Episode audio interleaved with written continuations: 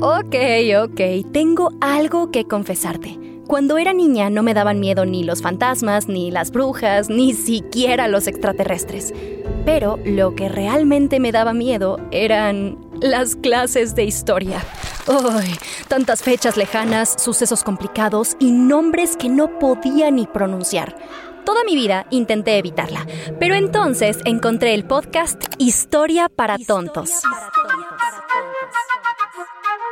donde de una forma divertida y muy interesante me explicaron todo aquello que en la escuela no me dijeron. Y desde entonces me di cuenta que a la historia no hay por qué temerle. bueno, tal vez a algunas cosas, como por ejemplo a la Santa Inquisición, o a las epidemias, a las hambrunas, a las guerras, al oscurantismo y a la época medieval. Historia para tontos, disponible donde sea que escuches podcasts.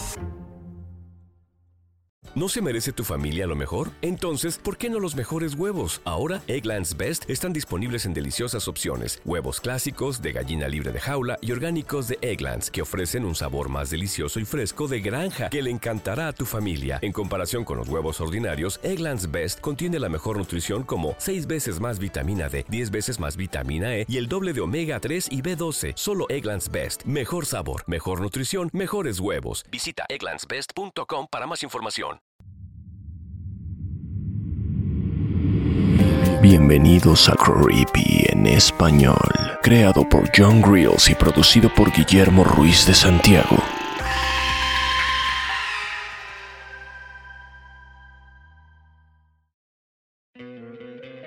¿No te encantaría tener 100 dólares extra en tu bolsillo? Haz que un experto bilingüe de TurboTax declare tus impuestos para el 31 de marzo y obtén 100 dólares de vuelta al instante. Porque no importa cuáles hayan sido tus logros del año pasado, TurboTax hace que cuenten Obtén 100 dólares de vuelta y tus impuestos con 100% de precisión, solo con Intuit TurboTax.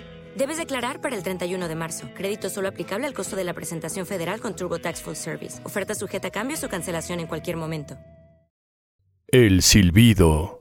Escrita por 40FD. Narrado por Fernando Hernández. Traducción. Guillermo Ruiz de Santiago.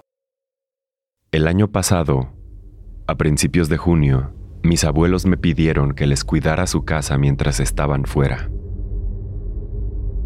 Desde que se jubilaron, les gustaba hacer viajes largos por Norteamérica en su remolque.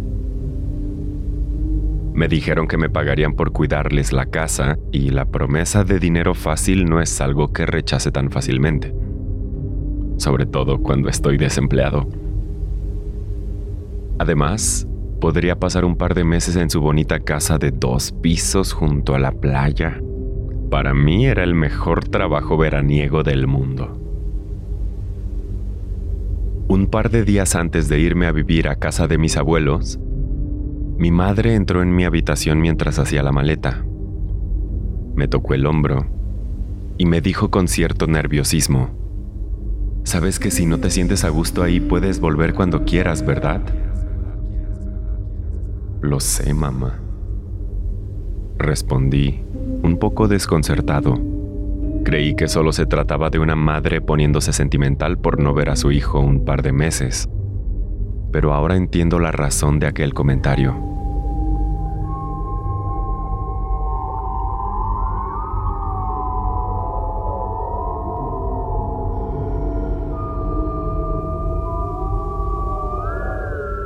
Cuando llegué a casa de mis abuelos, ellos ya se habían ido de vacaciones. Había una nota en la mesa del comedor en la que me decían dónde estaba el supermercado más cercano, algunos buenos restaurantes y eventos interesantes que iban a pasar en la playa en las próximas semanas. La guía básica de supervivencia. Solo había una frase extraña al final. Ayúdanos a que nuestra vida sea más fácil. Al principio creí que se trataba de algún chiste local o refrán del cual yo no estaba familiarizado. Nunca se me habría ocurrido relacionar esas palabras con lo que acabaron siendo, pero en aquel momento ni siquiera me di cuenta de lo extraño de la frase. Yo solo quería empezar a disfrutar de mi verano.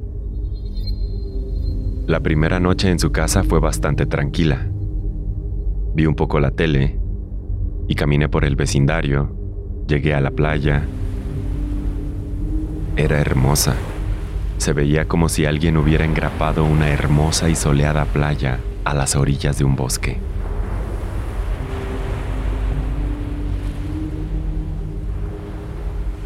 Cuando el sol comenzó a ocultarse, decidí volver a casa. Mañana me dedicaría a explorar más lugares. No es que me gustara mucho estar en contacto con la naturaleza, pero parecía que era lo único que se podía hacer.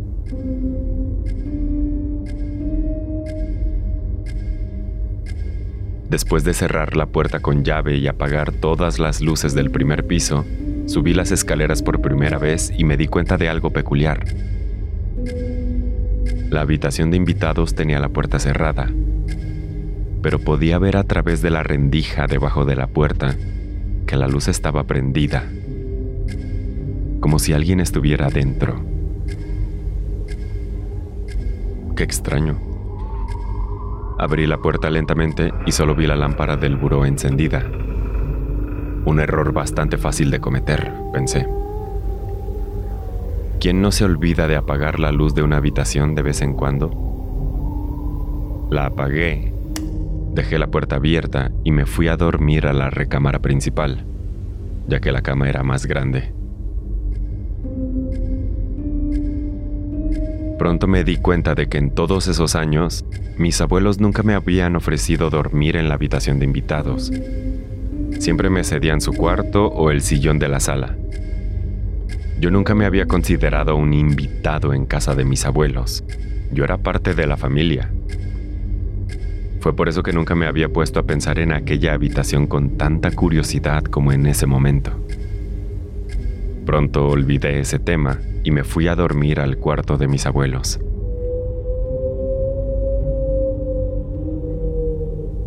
La primera semana fue muy tranquila. Disfruté de la belleza de la naturaleza, conocí gente y anduve curioseando entre la vieja colección de discos de vinil de mis abuelos. Al finalizar el día, volví a la habitación de mis abuelos. Entonces oí el silbido.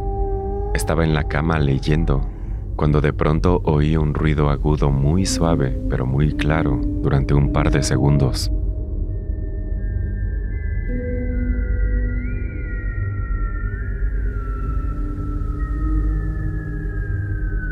Ni siquiera me sobresalté. Era muy probable que se tratara de un pájaro nocturno, pero un rato más tarde volvió a sonar. Era demasiado melodioso para ser un animal. Debió de durar al menos un minuto ininterrumpido. Llegué a pensar que tal vez era algún tipo de dispositivo digital, una alarma o algo así. Justo cuando empezaba a levantarme de la cama, el silbido se desvaneció, casi como lo hace una risa inoportuna.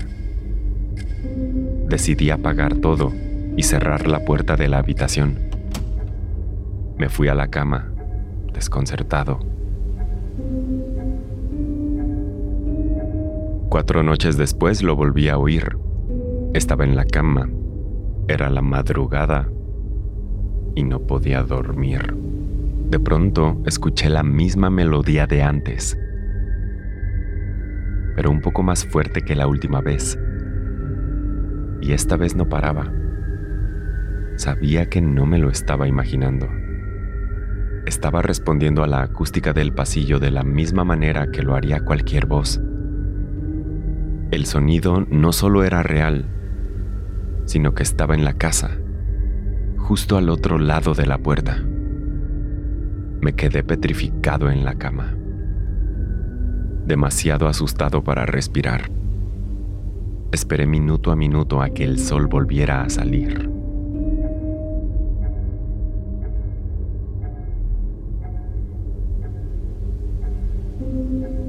La melodía del silbido era lo único que tenía en la cabeza al día siguiente. Caminé por la playa silbándola para mis adentros. De pronto se me ocurrió que tal vez el sonido había venido de algún intruso queriendo robar algo. Volví inmediatamente a la casa y comprobé que todas las ventanas del segundo piso estuvieran cerradas. Lo estaban. Además, no faltaba nada. ¿Quién se tomaría la molestia de forzar una cerradura, subir al segundo piso, esconderse hasta el anochecer, para solo silbar durante horas y marcharse al amanecer? A menos que... A menos que siguieran dentro de la casa. Bajé corriendo a la cocina, tomé un cuchillo y luego busqué por todas las habitaciones y armarios.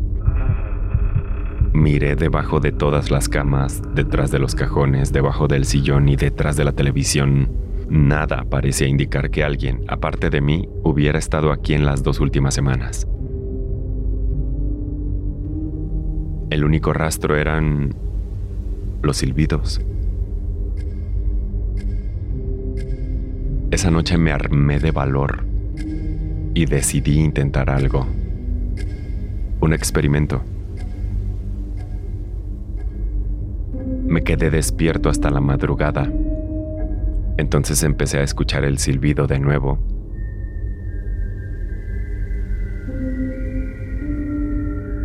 Y al igual que la noche anterior, era la misma melodía, pero se escuchaba más fuerte que la noche anterior. Para ese entonces, ya me había aprendido la armonía, por lo que decidí responderle de vuelta.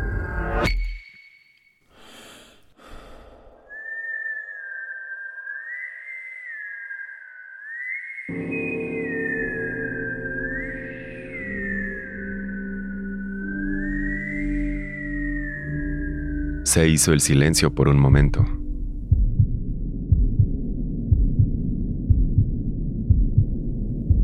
Luego volvió el silbido.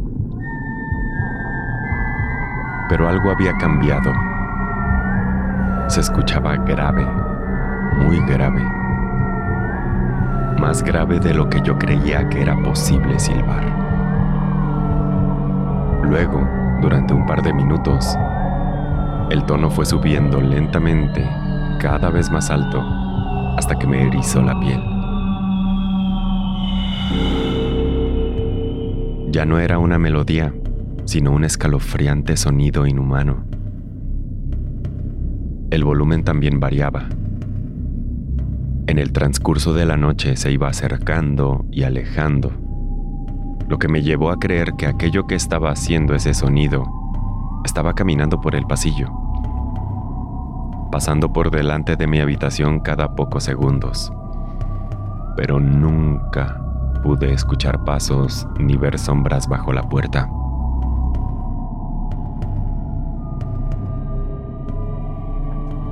Este silbido siniestro duró horas. Me senté en el rincón más alejado de la habitación tapándome los oídos, con los ojos cerrados. Quería dejar de escuchar ese sonido. Pronto, el sol comenzó a salir y el sonido se desvaneció apenas si pude dormir un poco esa mañana. Sabía que mi madre había vivido en esta casa durante toda su infancia. Y por lo que yo sabía, mis abuelos habían vivido aquí casi toda su vida. Tenían que haber escuchado ese silbido en algún momento. Pero, ¿cómo habían podido tolerarlo? ¿Y si sabían que una horrible entidad paranormal vivía aquí? Porque mis abuelos me habían pedido que viniera a cuidar su casa. Estas fueron las preguntas que me hice durante todo el día. Intenté pasar el mayor tiempo posible en la playa. Mi madre y mis abuelos tenían que haber encontrado una forma de coexistir con lo que fuera que vivía en la habitación de invitados. Entonces me acordé la luz de la lámpara en la habitación de invitados. De repente, todo tenía sentido. Volví y encendí la luz de la habitación de invitados.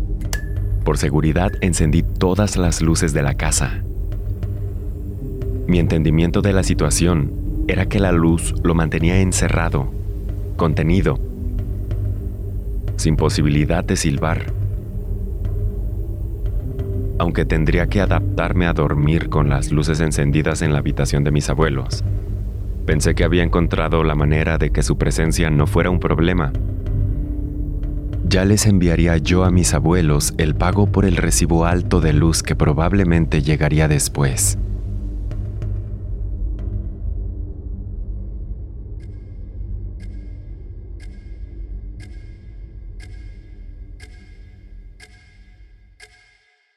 Esa misma madrugada, alrededor de las 4 de la mañana, me despertó un silbido. Maldita sea. Silbó hasta el amanecer. Yo solo quería arrancarme los oídos para dejar de escucharlo. Quizá fue un error haber interactuado con él, haberle silbado de vuelta. Tal vez era mi culpa que ahora ni siquiera las luces podían detenerlo.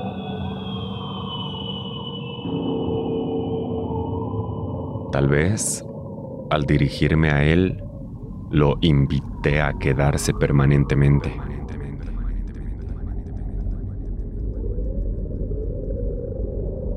No volví a interactuar con él. Simplemente lo escuchaba. Empezaba en la madrugada y no se callaba hasta que salía el sol. Los siguientes días tomé pastillas para dormir. Quería caer en un sueño profundo para no escucharlo. Esto funcionó un par de semanas. Pero una mañana al despertar, descubrí que la puerta de la habitación donde me hospedaba estaba emparejada. Yo estaba seguro que había cerrado la puerta con seguro, como todas las noches. Recordaba exactamente el chasquido de la cerradura antes de meterme a la cama, pero estaba seguro que esa cosa había conseguido abrirla.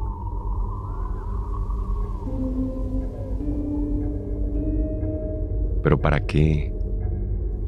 ¿Me miraba fijamente mientras dormía? ¿Me silbaba para arrullarme? Debo confesar que empecé a llorar de miedo y frustración. Se me habían acabado las estrategias, los planes de batalla y la paciencia. Ahora la entidad estaba jugando conmigo, burlándose de mí, demostrándome que podía llegar a mí cuando quisiera, dormido o despierto con las luces encendidas o apagadas. Grité. Le pregunté que qué era lo que quería. Nada respondió, por supuesto. Arrastrándome miserablemente, salí del cuarto de mis abuelos. Y cuando llegué al pasillo y vi que la puerta de la habitación de invitados seguía abierta, me di cuenta que había sido yo quien la había abierto al llegar. Yo había liberado a la entidad. Cerré lentamente la puerta y no volví a escuchar el silbido por el resto del verano. Cuando agosto terminó y mi madre vino a recogerme, no le conté nada de lo que me había sucedido. En el viaje de vuelta a casa, me dijo que los abuelos regresarían a su casa al día siguiente. En las siguientes semanas, mis abuelos me mandaron el pago por haber cuidado su casa, además de una nota que decía, Gracias por hacer nuestra vida más fácil. Algo en esa frase me dejó pensando.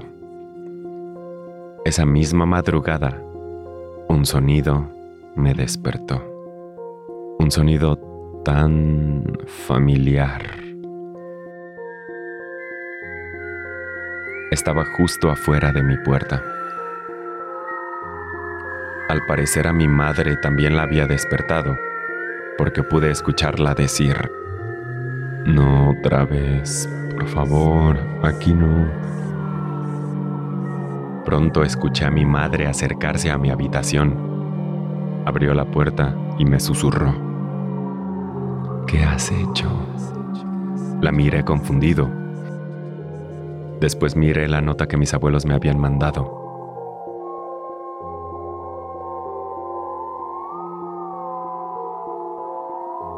La comprendí finalmente. El silbido me había seguido y ahora esa entidad viviría con nosotros.